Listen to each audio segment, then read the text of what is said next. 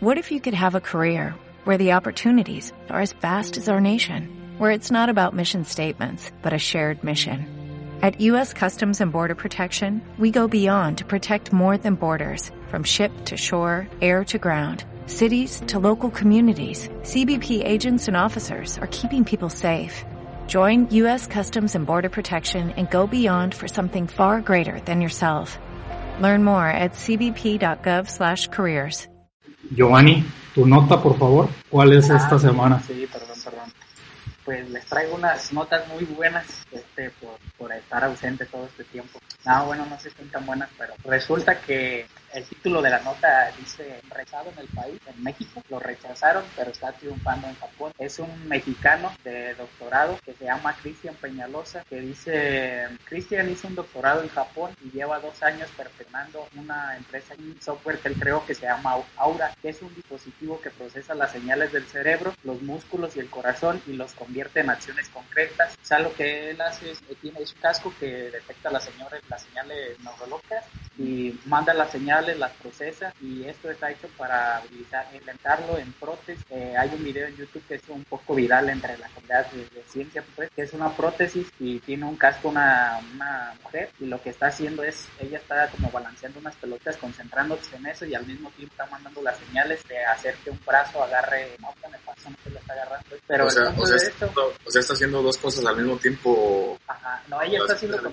ella está haciendo con manos lo que este balanceando una pelota pues para concentrarse, pero al mismo tiempo está pensando en mover un Otro brazo robótico que agarre y lo está agarrando. Entonces, lo, como que lo interesante de esta nota es que dice que él metió cinco veces esta propuesta a CONACYT y las cinco veces se la rechazaron y una vez a un proyecto de, del gobierno, no sé qué, y también se lo rechazaron. Entonces, él con, con ayuda de un amigo suyo que le está financiando como es, es inversionista en esa empresa que están creando, él logró irse a Japón y enviar un doctorado, ¿no? Y entonces lo interesante es que esta tecnología ya existía, claro, pero dice que en Europa esta tecnología cuesta 15 o 16 mil dólares, son casi 300 mil pesos y lo que él logró es conseguir bajar los precios a 3 mil 500 dólares, que son 65 mil pesos, pues estamos hablando de una quinta parte de lo que cuesta esa tecnología, él logró reducirlo y pues lamentablemente pues, en el país no se le apoyó, pero en Japón ya, ya alguna empresa, la segunda universidad más importante de Japón compró esta tecnología.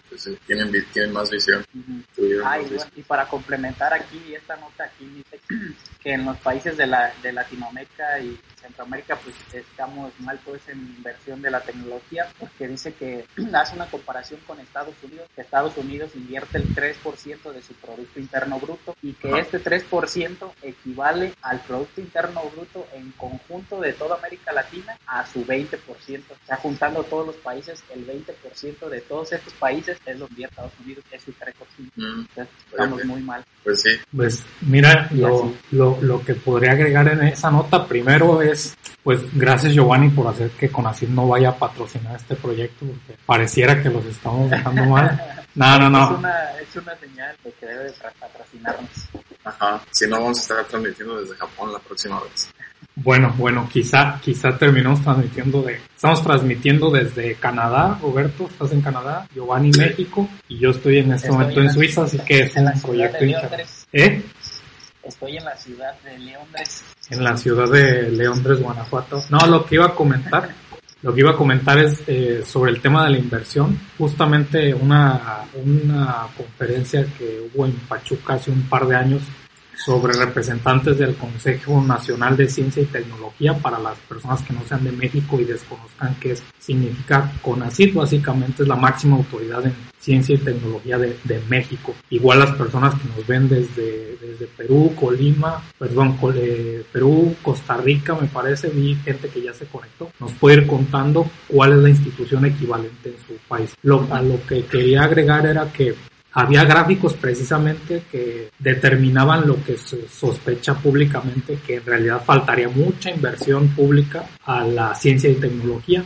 Por una parte, pues sí, con con respecto al, al, Producto Interno Bruto de una nación se esperaría comparado con otras naciones que tienen un desarrollo tecnológico que la inversión pública fuera mayor. Pero en aquel entonces lo que, de lo que yo no era consciente y que tuve que aprender es que en realidad no solo se trata de que haya una mayor inversión pública, sino que me sorprendió que países, por ejemplo, como Corea del Sur, Japón, Estados Unidos y países de Europa, tienen un mayor porcentaje de inversión privada comparado con la inversión pública. O sea, es un doble problema mínimo. No solo que no es suficiente la pública, sino que en países, por ejemplo, como México, la inversión privada suele ser menor que la pública. Entonces muchas ocasiones quizá es un tema de cultura o de educación, lo que sea. No todos los proyectos se resuelven yendo a Conacyt y decirle, oye, dame tantos millones de, dólares, ¿no? Quizá hay muchas también hay que empezar a saber venderlo a la empresa privada. Exacto, eso es lo que iba a comentar, porque no se trata de extender la mano y decir, uy, yo soy un genio y si me dieras tanto dinero haría esto. Se trata de decir, mira, esta idea funciona y tendría este modelo de negocios y no solo es hacer un prototipo, sino venderlo y si tienes esa capacidad de vender esas ideas, hay inversión privada que debería eh, colectarse. Entonces, digo, como moraleja para todas las personas que estén intentando hacer innovación de cualquier tipo, en particular innovación tecnológica, no pueden dejar de lado el que si las cosas van a existir, tienen que ser rentables. No solamente se trata de decir, ah, es que me quiero hacer rico. O sea, no es por eso. O sea, hay el mismo, pensando, el mismo auto eléctrico de Tesla en su momento, eh, costaba tanto que era algo que no podía ser rentable y al inicio su target era como un auto eléctrico de lujo si lo quieren ver, pero sabiendo que una vez desarrollando la infraestructura podrían financiar autos eléctricos más sostenibles para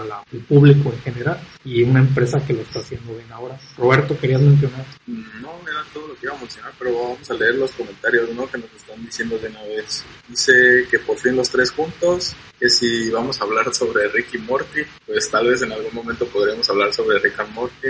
Dice, hola muchachos, como siempre llegando tarde, dice Desmond Road. Sí, siempre nos ve, pero dice que siempre llega tarde. Y dice Hugo Pérez en Setena una frase que, es muy cierta, dice, nadie es profeta en su tierra. Muy común que te toca irte a otro lado para que la gente haga se dé cuenta más que nada de, en muchas ocasiones por eso salen las noticias haces cosas en México y no te la y no los toman relevancia pero ya te vas a la NASA por ejemplo ya viral 100% Pues eso suele ser bastante común, pero digo, sin una estadística en realidad de los casos de éxito con los casos de éxito pausado, porque no lo clasificaría como un fracaso, pues sería injusto, ¿no? Porque de hecho notas anteriores de, nuestra transmisión hablábamos como cierto tipo de notas eh, son las que tienen un factor al menos de 10 para difundirse, ¿no? Entonces, de hecho, hay un sesgo eh, cognitivo, ya pasándolo al área de psicología un poquito, en el que si nosotros tenemos una idea como sociedad de, ah, las cosas son así, en particular, ah, la gente solo no es profeta en su tierra, las notas que, que parezcan confirmar lo que tú ya crees suelen compartirse al menos en un factor de 10 veces más que otras que pueden cuestionar tus, tus creencias o tus estadísticas o tus cifras. Entonces, sociológicamente no parece extraño que si toda la gente cree que te tienes que ir a otro lado para hacer proyectos en país, pues tienden a hacer virales esa información. Ahora, pues tanto Roberto y yo, pues no es porque, no es como que nos vayamos y ya no vayamos a regresar. Hay proyectos que tenemos que hacer en todos lados y normalmente cuando me contactan por, por, por mensajes privados para hacer este tipo de preguntas o consultas, siempre les menciono que si la gente pretende ser científico, o sea, tienes que ser científico en todo el mundo, ¿no? Tienes que ir a donde se, a donde se necesite, no te puedes quedar encerrado en el mismo lugar, ¿no? Bueno paso con mi nota de una vez, ¿no? Por supuesto. Ok, bueno, pues como todos sabemos, o no muchas personas saben, pero en el premio Nobel no existe un premio Nobel como tal que es un premio Nobel de matemáticas. Solamente existe el de literatura, el de física, el de química y parece que el de economía, ¿verdad? Son solo cuatro, sí. si no me equivoco. El de La Paz lo mencionaste. Ah, perdón, el de La Paz son cinco entonces. Eh, pues existe el premio que se llama el premio Field, que lo dan cada cuatro años y es un premio que, que está, que solamente lo pueden ganar este, personas pues matemáticos que tengan menos de 40 años. Entonces, y se da cada cuatro años. Pues resulta que este miércoles pasado se dio ya el premio, se otorgó el premio a cuatro matemáticos. Los cuatro matemáticos trabajan en diferentes áreas de, matemáticas, pero aquí en la, nota más o menos mencionan que va desde geometría aritmética hasta ecuaciones, ecuación ampere, algo así, algo así le llaman ese tipo de ecuaciones, pues Monch, Monch ampere, suena muy, no lo hemos estudiado realmente, pero suena, suena muy, muy pro. Entonces, el nombre de los cuatro, de los cuatro ganadores, aquí lo tengo, estos nombres que no puedo pronunciar muy bien al parecer, Alessio Figali, Aksai Bensakesh, Peter Sklosh, Sklosh, Sklosh, algo así, no estoy seguro del nombre, fueron los que, los que ganaron el premio, este premio en este año y Koshir Pierkar. Yes, sí son ellos. Ellos ganaron el premio, pero esta no solo es la nota. Este miércoles ganaron el premio, pero aquí van otras dos extra que son relacionadas con esta nota. ¿Qué creen que pasó una vez que les dieron el premio? ¿Qué? Bueno, pues la primera, la primera otra nota extra es denuncian robo de, de, la medalla del Nobel, entre comillas, de matemáticas minutos después de entregarla. Pues resulta que, que este, este premio lo otorgaron en, Río de Janeiro, en Brasil, sí, si no me equivoco, pero sí fue en Brasil. Entregaron el premio y la persona, uno de los de las personas que, que recibió el premio, puso en su, de hecho es el matemático kurdo Kaucher Birkar, guardó su medalla junto con su celular en un maletín porque pues es una medalla muy valiosa que vale más o menos, no estoy seguro el precio porque pues es invaluable para la persona que la gana, ¿no? Pero la puso en su maletín junto con su celular. Entonces unos minutos después de que se la otorgaron desapareció completamente el maletín. se la robaron. Y entonces se informó a la policía y se empezaron todos los operativos para entrarla. Pues resulta que lo único que encontraron fue el maletín, su celular, pero la medalla ya no estaba.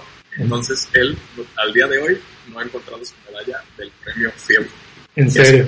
Sí, se la robaron, como ves. Es una triste historia. Y yo, bueno, otra que es relacionada con lo mismo, encontré tres notas que venían relacionadas cuando empecé a investigar sobre el premio, que eran relacionadas con, sobre lo mismo. Pues uno de los, de los ganadores uno de ellos, cuatro, tiene en, actualmente 30 años, que es de los más jóvenes.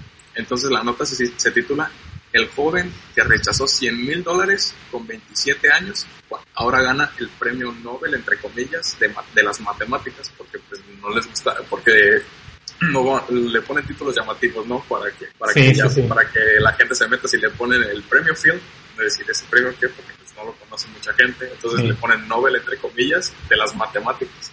Pues resulta que, que uno de ellos, este, a los 27 años se ganó un premio que era como para apoyar a jóvenes matemáticos, jóvenes que tenían futuros emprendedores, algo, algo así, o sea, si ya tenías una trayectoria académica y, y, y veían que podías dar todavía más, te apoyaban con 100 mil dólares para invertir en tus proyectos y para que tú no tuvieras que preocuparte por, pues, por trabajar, sino que por investigar realmente, o sea, Dedicarte a lo tuyo. que- de, que dedicarte a lo tuyo.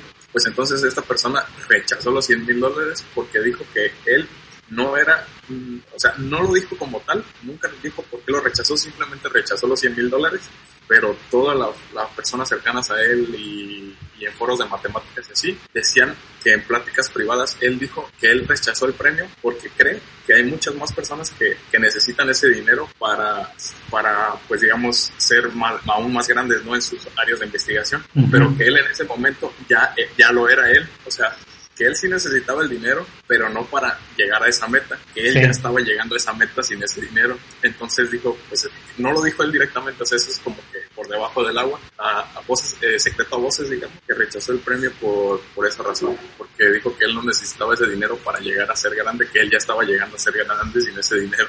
Como ven. No. Tú, Giovanni, ¿qué hubieras hecho? ¿Te lo quedabas o qué? No, pues si lo aceptaba. Todos lo aceptábamos, pero él no, no le preocupa eso. Vaya, vaya. Pues eso Vaya. son bastan- Pues, bastantes partes. ¿Mande? La otra vez estaba recordando que, que un profe nos contó eso del que comentaste, que, el- que esa medida solo se les dan a los menores de 40 años. Sí. Que son matemáticos que hagan algo muy, muy bueno y ya pasando los 40 años. Sí, no se la pueden ganar. De, el que resolvió el último teorema de Fermat, que cuando lo resolvió tenía 39 años, cuando lo anunció, cuando hizo las demostraciones y todo, y le iban a dar el premio, pero la medalla, pues, pero encontraron un error, un error tan grave, pero no un error. Se equivocó de, de signo, ¿no? Sino que tardaron como otros o dos, tres años, entonces ya cuando tenía bien resuelto el teorema de Fermat, ya tenía más, perdón, ya tenía más de 40, ya no se la dieron. Qué triste. Sí, definitivamente. Pues son, eh, digo, son tres partes cada una de por sí interesante. Lo primero, lo de la de lo de lo de la medalla Field. Ya en alguna ocasión anterior habíamos mencionado precisamente eso, ¿no? Ahora Giovanni lo complementa de que, que uno de los que ya se había resuelto era eh, lo del último teorema de Fermat.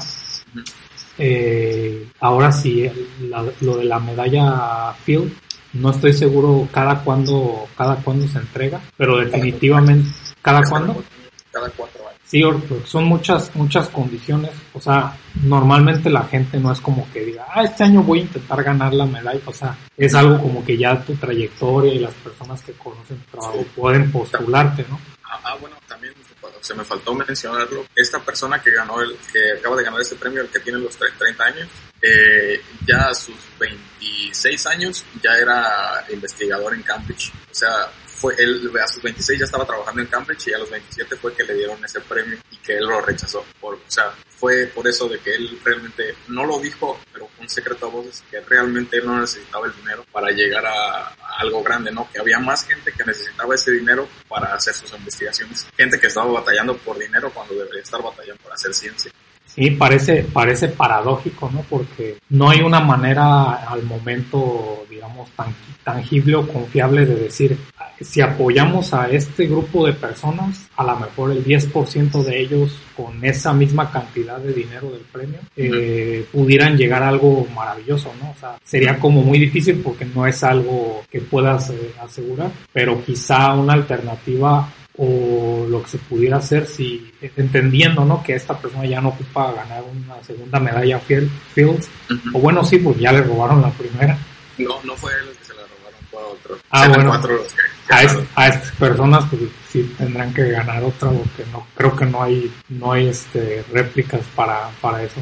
Pero quizá lo que se pueda hacer para las personas que estén en esas situaciones sería ok, a lo mejor tú ya no necesitas seguir desarrollando tus proyectos, pero seguro tienes estudiantes. Bueno, sí. Seguro tienes otras personas que conoces que están haciendo cosas importantes que no están siendo apoyados, entonces a lo mejor puedes hacer tu propia fundación para inyectar ese recurso y, hacer ese tipo de apoyo. Sería como, como algo intermedio, ¿no creen? Sí. Bueno, vamos a leer unos comentarios, ¿no, Marco? Sí. Dice Campa Campa, Robert, no es del tema, pero tengo curiosidad de saber exactamente qué es lo que estás tomando. Pues café, que es lo único que tomamos, café.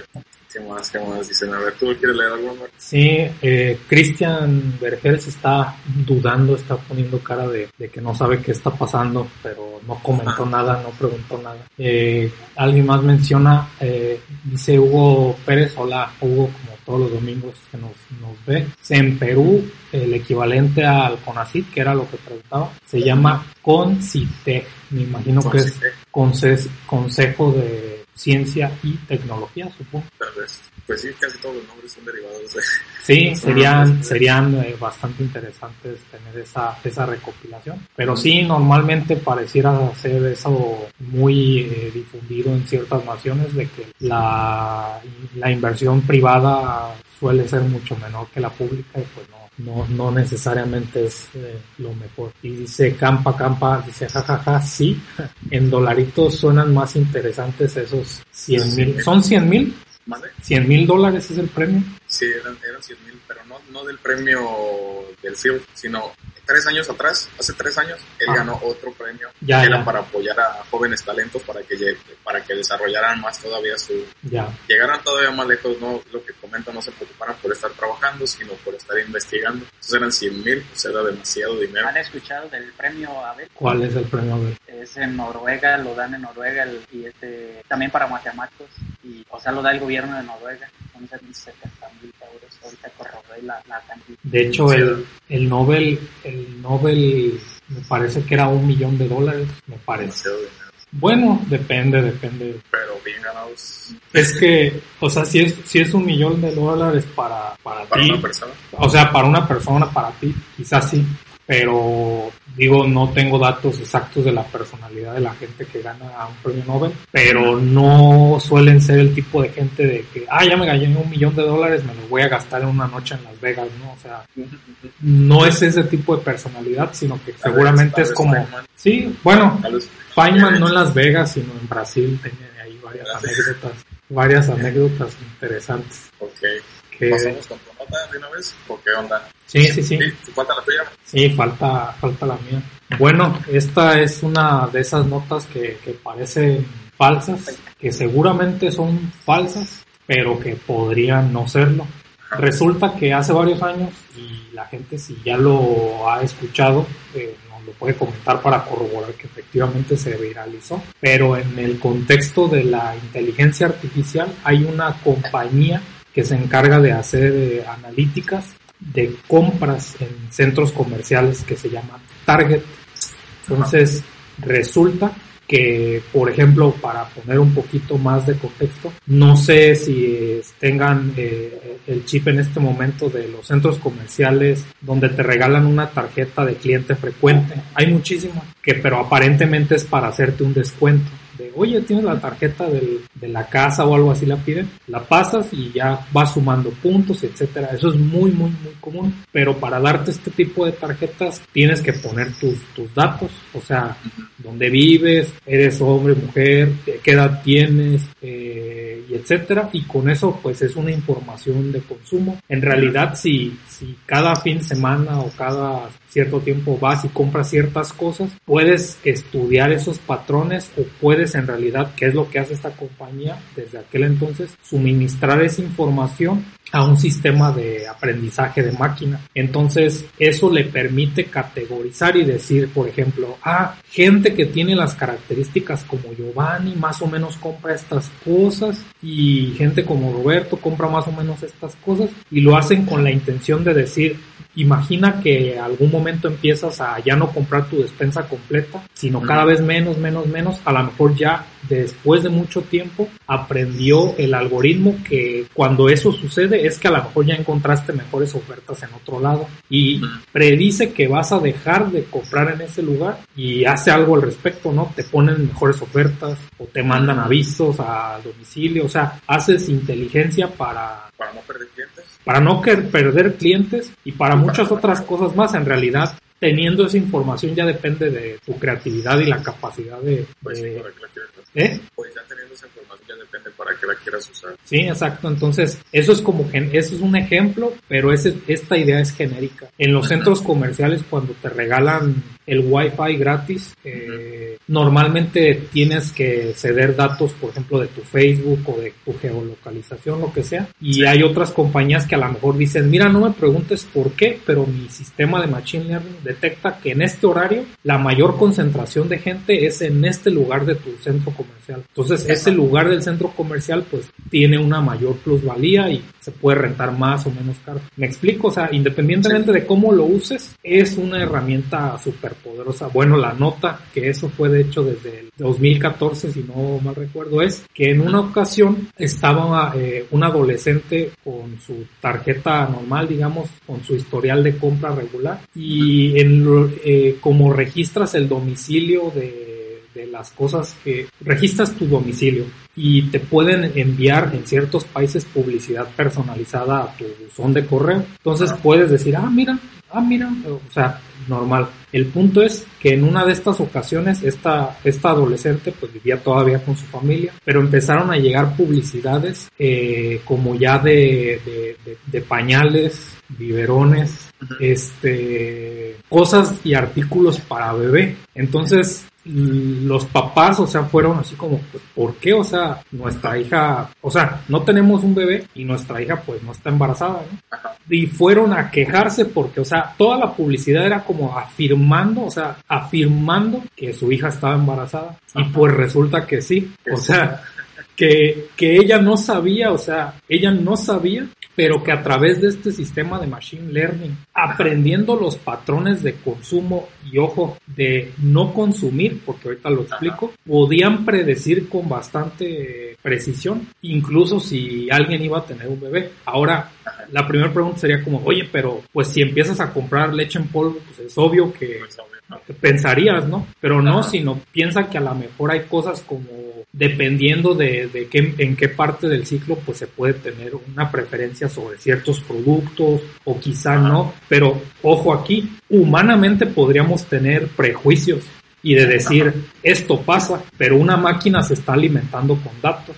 Entonces la máquina no puede saber ni decir, ah, pues disculpa que haya cometido este prejuicio, pero tomando esa información de qué compraba o qué no compraba o con qué frecuencia pudo predecir eso. Entonces, luego, eh, un par de años después, hay otras nuevas notas, o sea, 2016, etcétera, que empiezan a cuestionar si en realidad esto pasó, porque dicen, bueno, es que fue un boom, se hizo súper viral, pero no tenemos una confirmación, o sea, nunca escuchamos un testimonio de quién fue o información de qué, en qué empresa fue, o sea, lo único que se conocía era la empresa que proporcionaba el servicio que se llamaba Target, entonces parecía más como una publicidad simplemente, entonces contactaron a un experto en ese momento de, este tipo de, analytics eh, empresariales y les dijo, mira, efectivamente no tenemos una algo que pruebe que esta cosa o este evento sucedió, entonces puedes con total seguridad decir que nunca sucedió. Pero, pues analizando el la tecnología de ese entonces y el progreso que se ha tenido, pues eso es completamente posible bajo cierta nivel de seguridad, porque ya lo comenté, o sea, no son los únicos sitios en donde se implementa este tipo de, datos y digamos para escuchar qué, qué, comentan ustedes y nuestra audiencia, los dejo con, con el detalle de que justamente eso es lo que hacen empresas como Facebook. O sea, la gente cree que Facebook tiene encendido el micrófono y que cuando estás diciendo, ay, me gusta el helado de fresa, y te empiezan a llegar anuncios de eso. Pero no es necesario, o sea... Te empezaste, a escuchar medio mal, es que Giovanni estás moviendo mucho el micrófono y te está detectando el software a ti.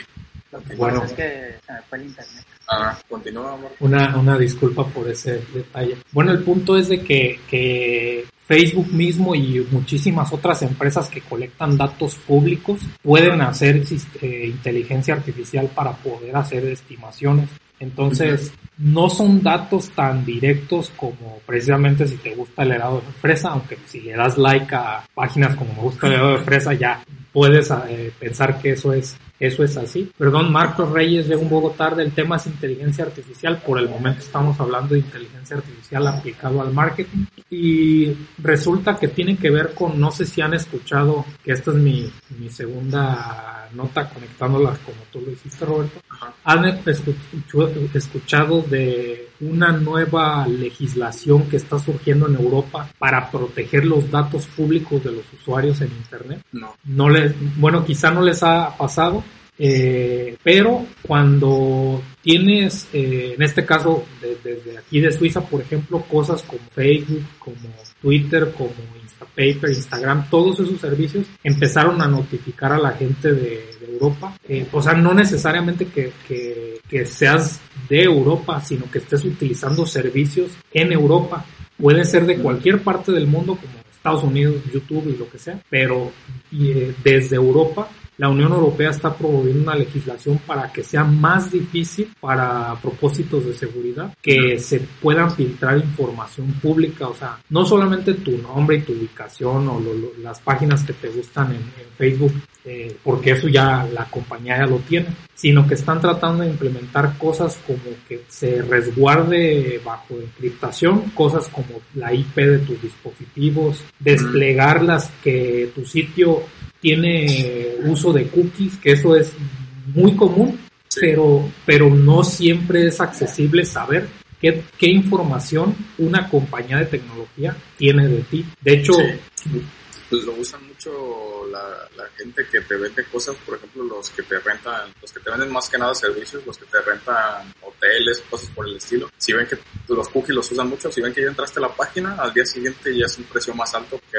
guardan la información de que tú ya entraste. Entonces, es lo que hacen mucho también la gente que te ofrece, las páginas que te ofrecen vuelos, usan muchísimo los cookies por eso mismo. Bueno, una cosa es, o sea, una cosa es ponernos paranoicos de decir, ay, solo puedo revisar el precio del hotel una vez porque ya me va a salir carísimo, pero la otra es verlo desde la perspectiva de, del beneficio del usuario, o sea, si tú vas a realizar un viaje a un cierto lugar y te interesa saber de vuelos, de hoteles, de cosas que hacer, no es negativo necesariamente que, que esa información sea utilizada por estos sistemas. Ojo, aquí el problema o digamos lo que se está haciendo en la legislación es que normalmente esta información no es visible legible y accesible al usuario. Entonces lo que garantizará esta ley es que al, en principio y en un inicio los usuarios de la Unión Europea deberán tener acceso directo a su información. Entonces, tú puedes, de hecho ya hay muchas compañías que lo están haciendo porque hay, había fechas muy precisas para empezar esta, esta modificación en sus servidores, por ejemplo, pero tú ya debes poder entrar a YouTube o a Google o a Facebook y saber todo lo que saben de ti y tú poder decir, yo no quiero que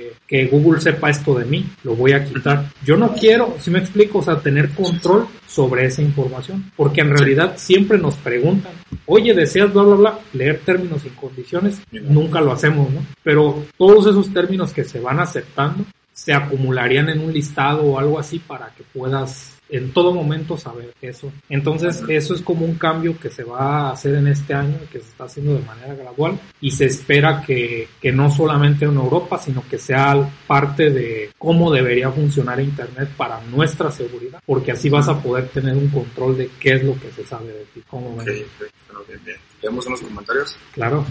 A ver, dice Hugo Pérez, Carla Monroy, hola, saludos, hola, saludos Carla. Marco Sáenz dice, saludos Marco, hola, tus fans, te quieren sí. mucho No, no, no. Marco Reyes dice, llegué un poco tarde, el tema es inteligencia artificial. Era lo que comentaba. Como tal. Andrés Lobo dice, hola Alan, saludos desde Colombia, te mando saludos. Saludos Andrés Lobo, gracias por contactarnos. Digo, aprovechando las personas que nos estén viendo desde Facebook y que se hayan unido hace, muy recientemente a nuestra comunidad, los invitamos a que se suscriban, que se suscriban, que hagan comentarios y que cada domingo como esto es This Charming Talk, lo hacemos de manera repetida al mediodía de México, pero pueden revisar en su país en qué horario es. Bueno. Bueno, Giovanni, pasamos con tu nota. Sigue tu nota. Pues traigo otras dos notas, pero son un poco rápidas.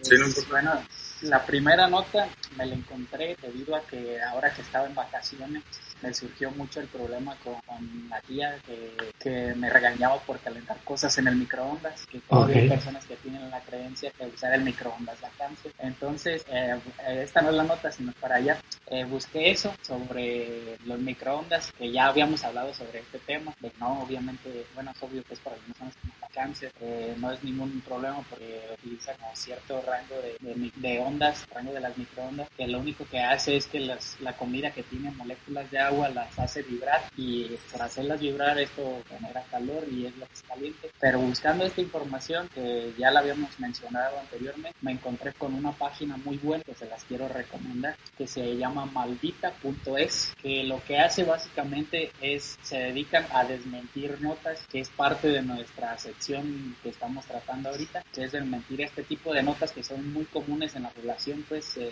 se escuchan muchos rumores sobre eso. Y esta página no solo tiene eh, este, esta sección de desmentir notas científicas, sino que también tiene de política, de guía, de muchas otras, pues, y lo que quería era recomendarles esa página porque estuve leyendo varias notas que si son cosas y yo que esto pasa, como esto, que usar el microondas da cáncer y no sé qué, y ahí se pueden meter a todas esas páginas, estoy seguro que más de una nota les va, les va a llegar, van a decir, ah, yo pensaba que era así, o sea, ahí les va a ayudar a bueno, igual, igual lo podemos poner en la descripción de los, de los del sí, video.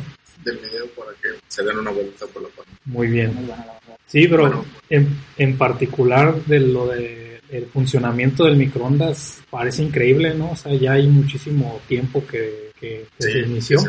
O sea, el microondas es un, ha estado por muchísimo tiempo en la sociedad y no es de, extraña, de extrañarse que en realidad entre más avanzado sea el funcionamiento de un dispositivo, surgen más eh, complicaciones para entender en realidad los mecanismos que existen detrás. Pero, por ejemplo, la, hay maneras de experimentos, entre comillas, seguros si lo hacen con cuidado, que, ojo, este es el tipo de... Exacto. Ese es el tipo de, de cosas que Guiño, nunca Guiño lo intenta en Guiño en casa, pero, por ejemplo, hay un primer mito que es que la gente cree que cualquier cosa que metas, si tenga agua o no, ajá, que cualquier cosa que metas tenga agua o no, se va a calentar. Y lo otro es que funcione únicamente con agua. Entonces, en realidad, lo que hace es establecer un campo electromagnético estacionario entre las cavidades. De hecho, aquí hay un horno de microondas, básicamente. Se establece un, un eh, campo electromagnético estacionario y la interacción sucede con el, el, dipolo de las moléculas del compuesto que se está calentando con este campo eléctrico. Entonces se realiza trabajo entre este tipo de moléculas, pero no todas las moléculas tienen este dipolo sino que tiene que ver con la distribución de sus cargas, aun cuando estas son neutras puede tener tantas cargas positivas como negativas, pero pueden estar un poco distribuidas de cierta manera o de, acuerdo a su geometría tal que haya un momento dipolar eh, en esta situación. Una de las moléculas más sencillas en las que se puede pensar sería la del, la, del dióxido de carbono, que por su geometría simétrica básicamente carece de esta propiedad. Y otros, por ejemplo, la parafina de las veladoras, de las velas, también es básicamente lo mismo. Entonces, incluso eso es un buen ejemplo porque algo que se asocia directamente con el calor, con luz, como lo sería una veladora, si la metes a un horno de microondas y la pones 10 horas, lo que sea, prácticamente, prácticamente el efecto va a ser nulo. O sea, no puedes derretir una veladora en el microondas. Es lo que... A menos, que, a menos que la metas en agua.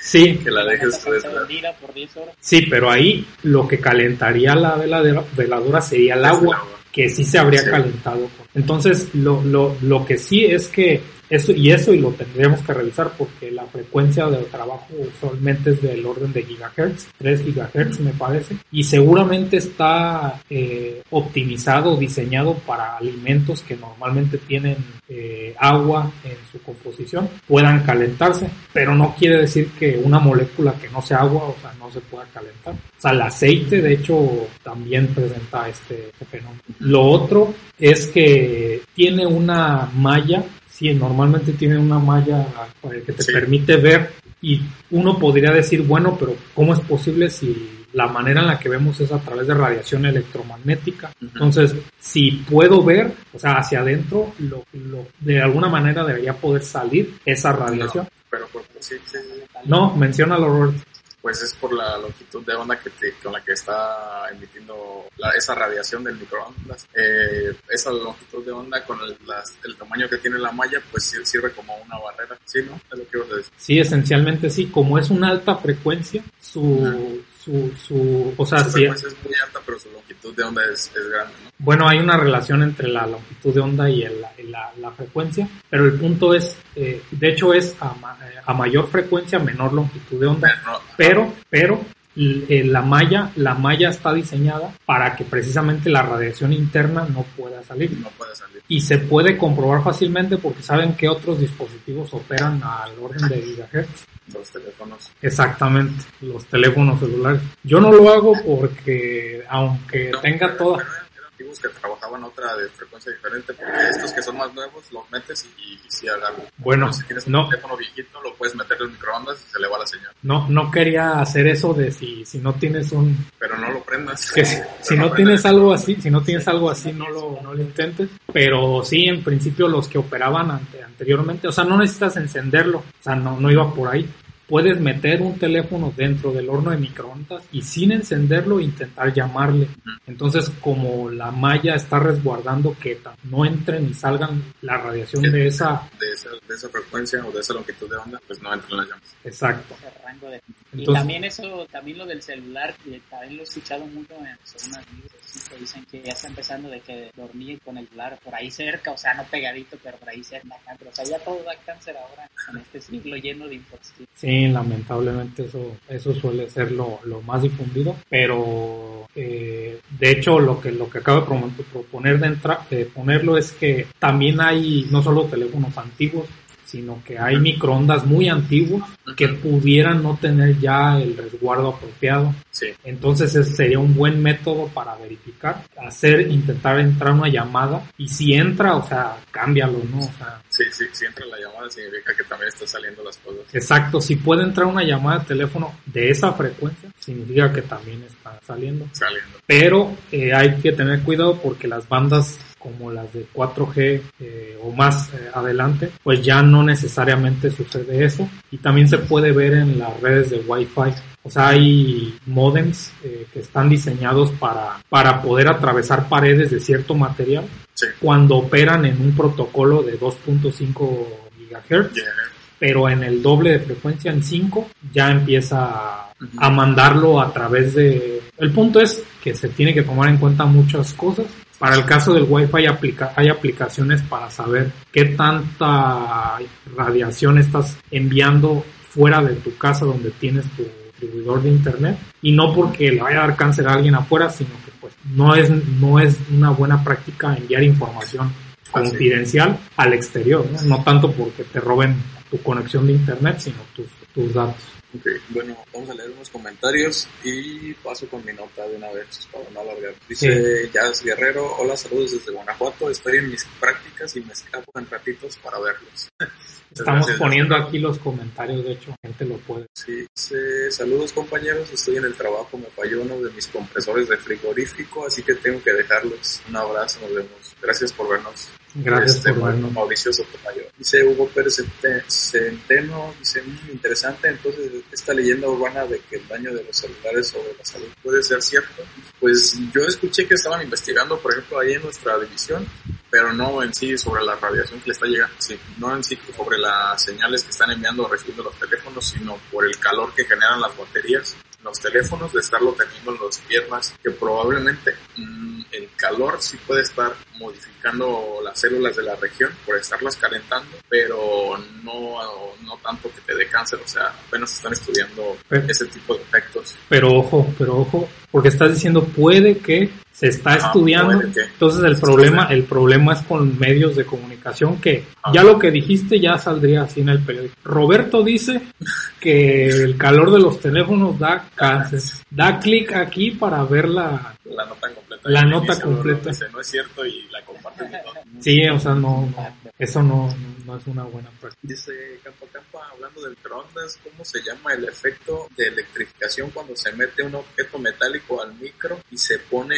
en funcionamiento? No estoy tan seguro yo. o sea, sé que... Se refiere, no, o sea, no al funcionamiento se refiere a que empieza a... sacar chispas. Sí, es, es, el, es el efecto fotoeléctrico, por lo que ganó Einstein el premio Nobel en 1905. En el 17. El 17 de... En 1917, más ah, o menos. Ok, ok. Eh, habrá que revisar ese dato de la fecha, así que no se lo memoricen, pero sí, esencialmente fue por el efecto fotoeléctrico. Sí. Entonces, eh, simple, o sea, los materiales como los los metales tienen una energía mínima por arriba de la cual los electrones pueden desprenderse de su estado de asociación con ese material. Y lo que se, Einstein fue lo que describió, que no importaba cuán intensa fuera la luz, no importaba cuán intensa fuera la luz, si los fotones de manera individual no tenían la energía mínima necesaria para desprender los fotones, nunca se desprendían. Los electrones los para desprender electrones. Sí,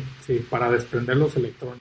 Entonces, eso es, parecería, bueno, clásicamente fue contra, contradictorio con lo que se creía, por eso es eh, eh, física moderna. Sí, ahí fue cuando surgió con primero Max Planck con la radiación del cuerpo negro y poquito después este Einstein el efecto fotoeléctrico. Sí, todo fue de, de, manera colectiva y gradual. Entonces, en conclusión, o sea, puede haber una luz tan intensa, a muchísimos fotones por centímetro eh, cuadrado por unidad de segundo, pero una radias, eh, rayos X de muy baja intensidad, digamos muy baja intensidad comparado con el primer caso, pero sus fotones tienen la energía, o sea, individualmente tienen la energía para eh, desprender electrones del material. Y eso es lo que sucede cuando metes eh, aluminio, que eso sí nunca lo hagan, metan cualquier metal eh, a un horno de microondas, empieza a sacar chispas. Pero hay todo tipo de, de personas, hay hay este tutoriales en internet que dicen, ah, tu teléfono se mojó,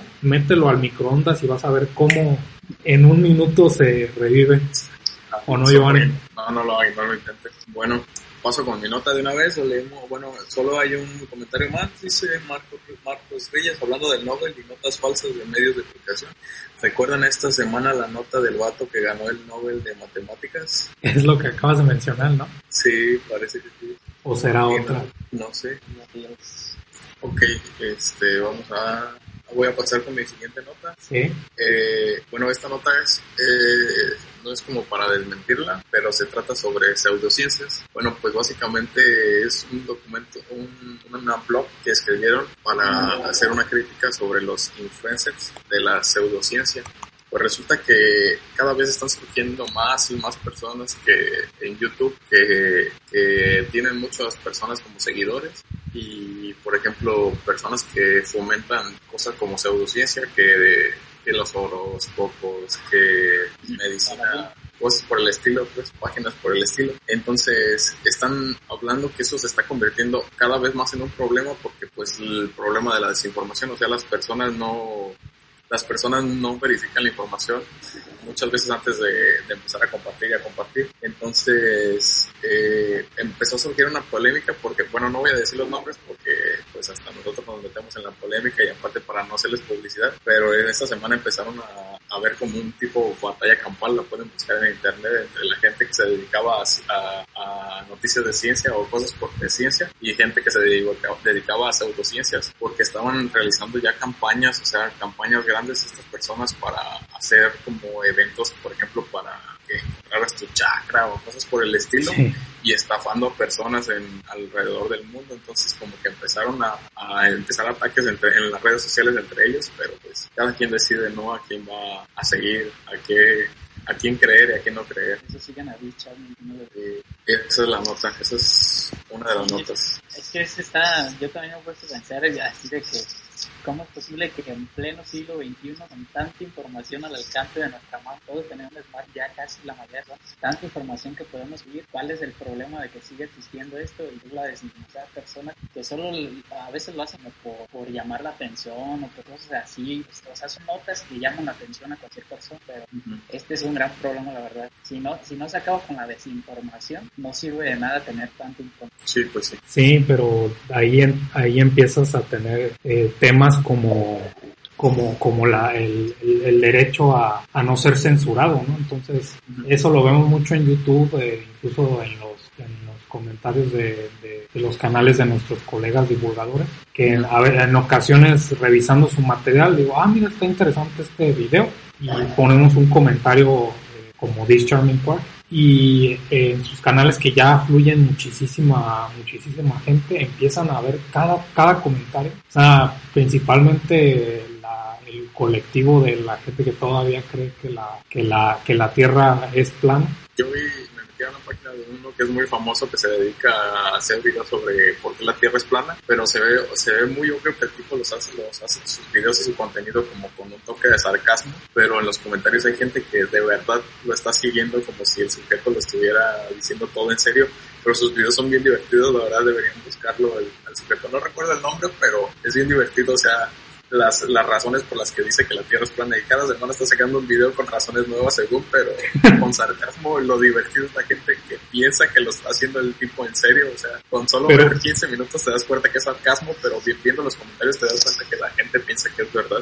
Pero, pero si, si se fijan es lo mismo que la, la cualquier comedia en general, en general. O sea, todo está bien mientras tengas el criterio para saber que es comedia, o sea, o sea, ¿cuántas veces no hemos dicho que, visto gente que hace un comentario que, ah, un chiste que estuvo eh, visto como inapropiado por algún u otro colectivo, pero que, o sea, dentro del contexto y de la manera en lo que expresaba, pues simplemente no estaba hablando en serio, ¿no? Entonces, eh, sí es un tema complicado de, porque cuando empieza a existir en Internet, cualquier persona lo, lo puede ver, ¿no? Entonces, aunque nosotros confiamos en que en toda nuestra comunidad de Discharming Quark la gente tendrá el criterio de saber cuando hablamos en broma o cuando hablamos en serio, que en realidad la mayoría del tiempo lo hablamos en serio. Eh, pero otra cosa es sistemáticamente mentirle a una comunidad de manera sarcástica y que hay un gran parte de esa comunidad que se lo crea, ¿no? Eso es como bastante peligroso. Pero como dice Giovanni, bueno, si no, no servirá nada la información si no se acaba primero con la desinformación, pero el tema es que para hacer eso tendríamos que recurrir a la, a la censura, ¿no? Y creo que es un debate que no se Pues, soluciona. Censura, sino a, a darle, a hacer que la gente tenga esa cultura de, de autocrítica, de preguntarse las cosas. O sea, no puedes Claro. a alguien. Si a- acostumbras a las personas a que ven una nota y dicen, ah, déjala buscar en, en periódicos serios o en páginas serias y ven que no es verdad, eh, las otras personas que hacen esa desinformación eh, lle- llegará al punto de que se van a enfadar de hacerlo, que ya nadie les va a gustar. Ellos lo siguen haciendo porque las personas les da como morbo, por así decirlo, y la siguen buscando. Pero Por si ejemplo- las personas dejamos de ver, ah, bueno, Bueno, ahorita, por ejemplo, en unos, en menos de un minuto ya, para corregir el dato, no fue en 1917 cuando ganó el premio Nobel Einstein, fue en 1921 y muchas Sí. personas ya se dieron cuenta. Sí. Imagínense, en menos del tiempo de que terminamos la transmisión ya pudieron verificar la información de si era verdad o no y, Sí, y de, hecho, no lo hace. de hecho, de- eh, a la menor duda yo también tenía aquí ya el artículo para decir eso justamente, que en Ujú. 1921. En 1905 fue postulada la teoría de la relatividad especial, pero Einstein no tuvo su Nobel por, por eso, No tuvo por eso. sí, ajá. no fue por el efecto Lo tuvo hasta el 21, pero lo describió el efecto fotoeléctrico en el 17, ¿no? Ah. El 10. Habrá que me- el punto es el punto ya retomando la nota es que es muy usual que no tengas toda la información a la mano. De hecho, se ha descrito como el llamado efecto Google, que en alguna ocasión en el en, en el canal de Arnoldo Montaño y Arnoldo Montaño escribimos un, un episodio que es básicamente sobre el efecto Google, que hacían una experimentación en donde demostraban que eh, el saber que tienes acceso a la información y tener ciertas tareas comparado con un grupo de personas que no saben que van a tener acceso a la información, pero se les pide aprender o, o analizar cierta información. O sea, es estadísticamente más probable que solo por saber que puedes acceder a la información no, no la, no la proceses de la manera adecuada, o sea, incluso intentándolo. Entonces, ya en esta época ya no se trata de memorizar. O sea, de hecho nunca se ha tratado de memorizar, pero antes de la era de Internet, quizá era la manera en la que se hacía la educación. ¿Cuántas personas, bueno, a lo mejor no, no todos eh, experimentar eso, experimentaron eso, pero todavía recuerdo que yo en, eh, cuando estaba en una educación muy básica todavía, no entendía por qué, ahora en retrospectiva lo entiendo, pero te pedían eh, aprender que en realidad era memorizar cosas como la tabla periódica de los elementos, ¿no? Entonces como que bueno, o sea, sí recuerdo, o sea, una cosa es entender la física, bueno, en este caso la química detrás de la tabla periódica, pero o sea, recordarlo no te va a hacer saber ese, esa, ese conocimiento, ¿no? Entonces es más importante, sí, saber cómo acceder de manera eficiente y verídica a, a información, porque también no vas a buscar la tabla periódica en mentiras.com. ¿no? Ajá, pues, Y, y por otra parte, distinguir entre adquirir información y adquirir conocimiento. Entonces, habría que hacer una- alguna propuesta. De, de hecho, ya terminando la transmisión, le hablo a Mark Zuckerberg y le propondremos que una, una alternativa sería no censurar, sino así como se distribuyen los artículos científicos, pues se respalda por una verificación de pares y con referencias. De hecho, Entonces, ya lo están haciendo. No ves que a veces te llegan mensajes del propio Facebook, pues, que están comentando Y hace poquito me llegó una, como un anuncio de que ya estaban implementando medidas para combatir la desigualdad. Estaban filtrando ya más publicidad. Bueno, está bien, pero no lo mencionaba en el sentido de, de eliminar las que sean falsas, porque pues eso sería censura por donde se le vea, sino poder clasificar y las personas que sepan del tema poder darle como un endorsement, ¿no? no en español es como eh, desde corroborar y decir yo, yo confirmo, yo apoyo que esto es cierto, más como al estilo de, de LinkedIn, las personas que lo hayan utilizado, e incluir las referencias, pero eh, a mí no me ha tocado por el momento ver que se haya implementado, pero eso no habla muy bien de, de en este caso de, de, México, ¿no? Porque, o sea, si lo empezaron a implementar en países así, significa que el problema se atenúa más en esos lugares. Sí. ¿Pasamos con la nota de Giovanni o cuál nota sí? Sí, Giovanni. Giovanni. Ya, yo ya no tengo notas, ya ah. es comentarle sobre bueno, los congresos. Pues pasamos sobre la, la, la, mía. La mía es muy corta, nada más se me hizo muy interesante, pero también muy corta y para terminamos. Okay. Pues nosotros que somos fieles consumidores del café, ¿cuánto creen ustedes que es demasiado café? O sea, en un día, por un día, ¿cuánto para ti es demasiado? Seis tazas. Ha hashtag sarcasmo, no hay límite. No hay límite. Pues resulta que sí hay un límite. Ups. o sea, bueno, en, en, esta investigación se los vamos a dejar aquí abajo, que la saqué de mentiras.com, para que ustedes verifiquen también la información.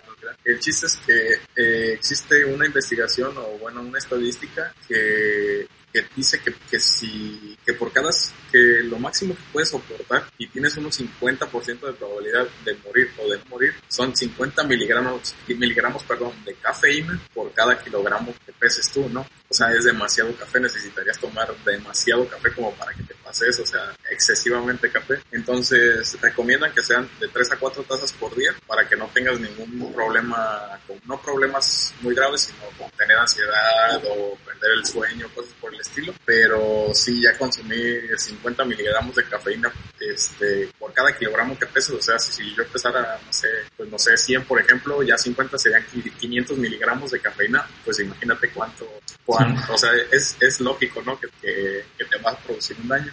Y bueno, para terminar la nota, 5000, perdón. Este, sí, 5000, es demasiado. Ya son, son 5 kilos. ¿5000 qué? Miligramos serían medio kilo más o menos.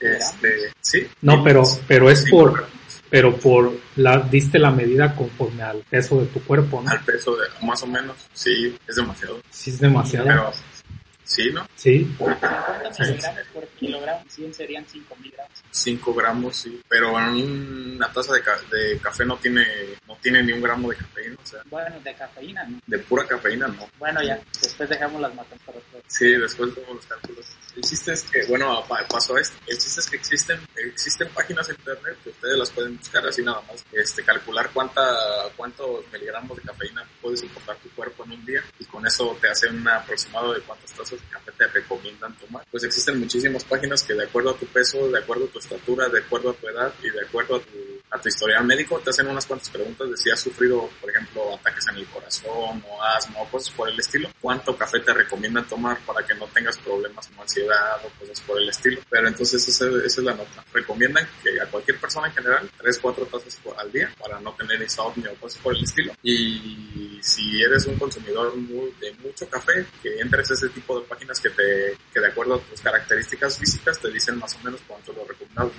es la última De hecho, a este, a lo que les digo del 50% de que si consumes ese, esta cantidad de cafeína, le, ya, le conocen mucho los médicos al parecer. Si hay algún médico puede decir, por favor, le conocen como el LD50. ¿LD50? ¿Por qué? El LD50, pues es lo que te digo, son 50 miligramos por cada kilogramo, por cada kilogramo que pesas al parecer. Bueno, les dejo la nota de todos modos para que chinguen y se avienten sus cálculos para Sí, y es que aparte es de, de, cafeína, o sea, sí, tienes no que café, saber por cada gramo de café y no líquido, o sea, por cada gramo de café soluble o del que sea, cuántas, cuánto cafeína, pero sí, o sea, en general eso se resume a que la dosis hace al veneno. Sí, o sea, muchas veces lo asociamos con productos que en los que se suele abusar el consumo, azúcar, sal, etcétera, pero literalmente la dosis eh, de, de, de, de, la cantidad de muchísimas cosas que podemos consumir determinan su nivel de peligrosidad. Aunque aunque sí hay un como una un límite de corte porque para empezar el, el, estómago de un adulto humano me parece que aproximadamente tiene del orden de 5 litros de volumen. Entonces, por más que un decir, ¿no? Por más que decir mmm, 10 mil litros de café te matan en un día, o sea, no los puedes consumir. No los puedes, por ejemplo. O sea, es un decir, porque no hemos hecho el cálculo. Sí, no, sí. pero aquí menciona eh, Walter Antonio, dice, también deberían considerar que hay personas que nacen en zonas de producción cafetera en donde por costumbre se toma café en todas las comidas y más de una taza. Claro, o sea... Sí, pero pues de todos modos yo creo que aunque te tomaras unas 20 tazas al día, no creo que no te va a producir eso, esos efectos que mencionan aquí. O sea, no de te hecho, vas a por 20 tazas de, de café. sí, de hecho, dado que estamos hablando de... A menos, a menos que tengas enfermedades ya muy como en el corazón y pues el, la cafeína te acelera el corazón aunque no lo quieras. Claro, claro, claro, puede ser un problema. Pero lo que, lo, lo que iba a mencionar es de que, que incluso, o sea, la gente podría decir irónicamente, o sea, hay un límite máximo de agua que puedes consumir para que no te mueras, o sea, Sí. algo tan aparentemente vital como, como el agua. Pero es el tipo de notas, o sea, digamos, reflexionando. Hay gente que te pondría un post eh, viral de que, ah, eh, deja de consumir tal o X producto porque pasando de, de, de- tal cantidad te vas a morir, pero no especifican, o sea, en realidad no dan información de cuál es la dosis. Sí, sí, no, por eso le- lo que quiero resaltar de esta nota es que existen páginas en internet que te hacen una estimación aproximada de acuerdo a tu historial médico, peso y tu estatura, este, cuánto puedes consumir sin que te produzca, no que te vayas a morir, sino que te produzca efectos como insomnio, Claro, eh, o cosas por el estilo, que pues estaría interesante, ¿no? Sí, sería, sería, seguramente ya hay desarrollos o aplicaciones, pero es lo que iba a mencionar, que, que sería muy saludable con información verificada, saber en general de los productos cuál es la dosis, o sea, recomendada, eh, dosis con problemas, eh, dosis con, y etcétera, ¿no? Eso sería, eh, pues bastante útil porque en realidad no podríamos memorizar, o sea, ese es el punto, no vamos a poder memorizar todos los límites a todas las cosas que consumimos. Sí, sí. Entonces, Bueno, ensayo y error. Dicen en los comentarios, Cam- Campa Campa dice que el límite, lo pone así en preguntas, dice que el límite para él es hasta que el párpado del ojo comience a temblar. y hasta que te empieza a temblar solito aquí. Sí, Cuando- cada quien puede tener su, su forma de saber, ya debe parar Cada quien sabe. Sí. A, mí lo que me, a mí lo que me pasa es que cuando pruebo un tipo diferente de café, como que sí sientes más el efecto más rápido. O sea, como que sí me pone el más activo luego, luego.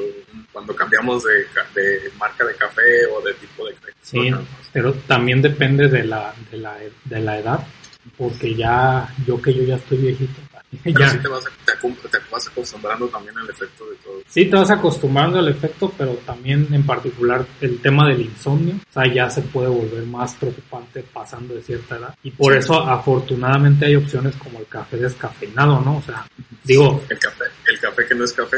bueno, el café que no es café, pero si de eso a no poder ingerirlo de tipo, This is your invitation to a masterclass in engineering and design. Your ticket to go from 0 to 60 with the Lexus Performance line. A feeling this dynamic is invite only. Fortunately, you're invited. Experience the exhilaration of the Lexus Performance line and some of the best offers of the year on select models at the Invitation to Lexus sales event. Now through April 1st. Click the banner to discover more. Experience amazing at your Lexus dealer.